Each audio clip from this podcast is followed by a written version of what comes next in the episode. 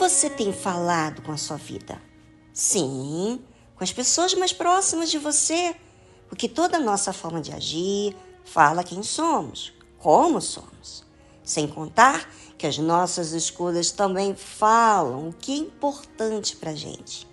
E é isso que se diz de testemunha. A testemunha relata de fatos que viu e ouviu. A testemunha assiste à realização de um ato para validar legalmente, como a pessoa que se apresenta à justiça, por convocação ou voluntariamente, para relatar algo que presenciou ou que passou a saber. E você? Você é uma testemunha dos que vivem com você, trabalham com você, como também eles testemunham sobre você. Mas qual é o testemunho que realmente traz vida? Porque muita gente ao nosso redor tem suas escolhas, as suas atitudes erradas ou certas, mas não fala nada.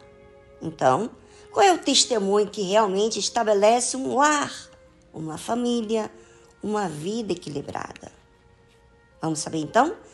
Bem, Deus, ele estabelece um testemunho através de uma pessoa que fala quem ele é.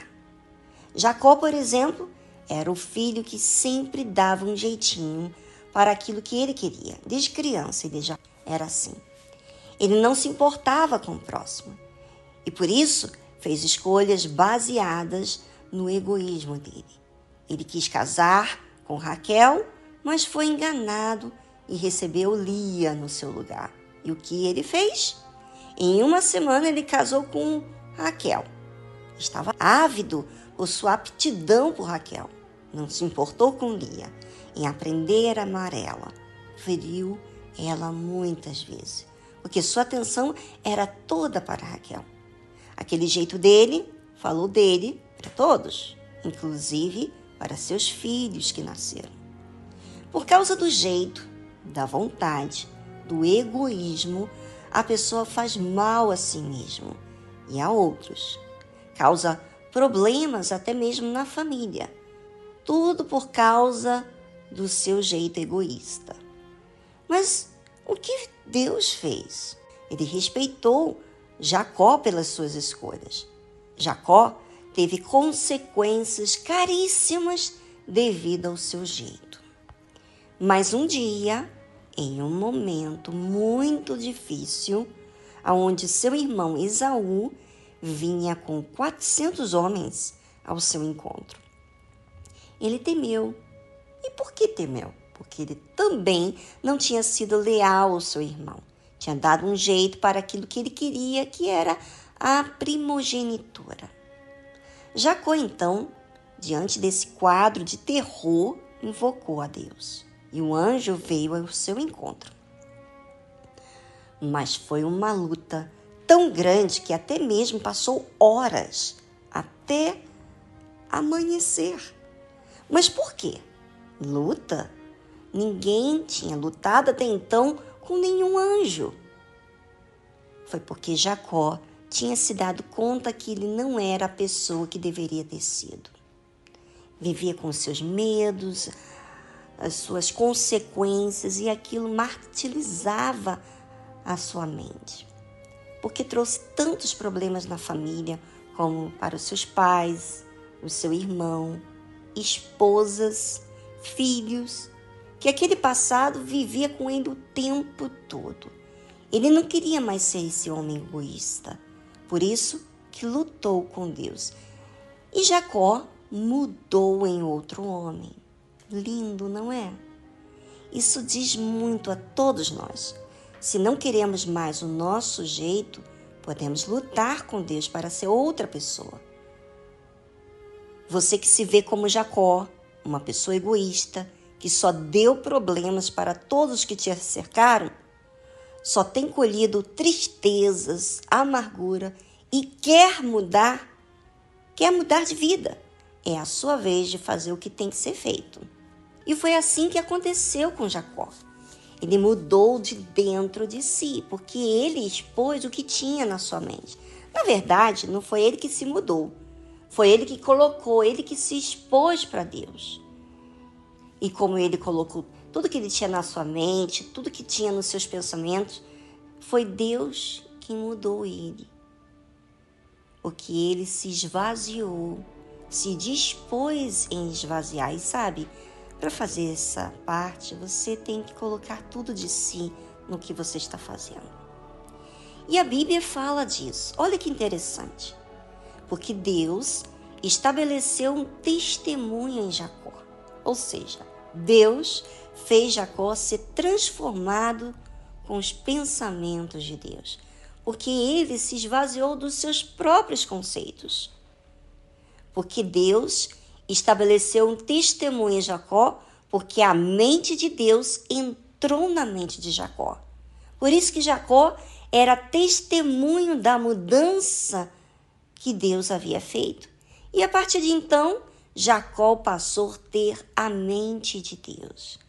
Após essa transformação de vida, não tem como você transformar de vida se a sua mente continua com o mesmo sofismo, com os mesmos jeitos. Quando Deus transforma, ele transforma de dentro para fora. Não é algo superficial, é algo original, da onde começa tudo, a raiz de tudo, né? O nosso interior. E aí, por isso que Jacó era testemunha da mudança interior. E a partir de então, Jacó teve a mente de Deus. Após essa transformação de vida em Jacó, Deus pôs uma lei em Israel. Ou seja, cuidou do seu povo, dando orientações e mandamentos para que eles tivessem direção do que tem que fazer para as suas vidas. Mas para que que Deus fez isso? Você pergunta. A Bíblia fala o seguinte: deu aos nossos pais para que a fizessem conhecer a seus filhos. Ou seja, todo cuidado não era para que nós desconsiderássemos Deus, mas falássemos a eles e a todos que convivem conosco. E essas pessoas tivessem oportunidade de conhecer os feitos de Deus para que a geração vidoura a soubesse. Os filhos que nascessem, os quais se levantassem e as contassem a seus filhos. Deus deu a todos nós a responsabilidade de divulgar aquilo que Ele tem nos passado. Exatamente. Os seus preceitos, a sua lei, para dirigir a gente, para ser algo racional e não sentimental, né? Pois é. Para que eles tivessem entendimento que existe uma saída para todos os problemas, começando com eles, fazendo a sua parte, como está escrito, para que pusessem em Deus, para que pusessem em Deus a sua esperança e não esquecessem das obras de Deus, mas guardassem os seus mandamentos. Fala sério o Todo-Poderoso, quer que saibamos que existe esperança. E essa esperança não está nos feitos que esse mundo dita, mas em Deus. Como Deus tem feito a obra, as suas obras, tem feitos e falam dele. Se você ou eu guardar, né? Claro. Você acha que vai acontecer o quê? Você vai ser um religioso? Você vai ser um fanático? Vai ter mais conhecimento bíblico? Não, não é isso, gente. Não é igreja, não é pessoa. Você terá a essência de Deus na sua vida. Faça isso, ouvinte. Guarde o que Deus diz. Não guarde ao que os problemas dizem guarde o que Deus dita. A palavra que você deixar entrar dentro de você é que vai te guiar. Se for Deus, ele vai te disciplinar e vai estar em você, porque a palavra dele não estará do lado de fora. Você não vai ficar só ouvindo eu falar. Você vai ser testemunha, a palavra dele vai estar em você. Então, obedeça simplesmente que você será uma outra pessoa, um representante de Deus aqui na terra e na sua própria vida.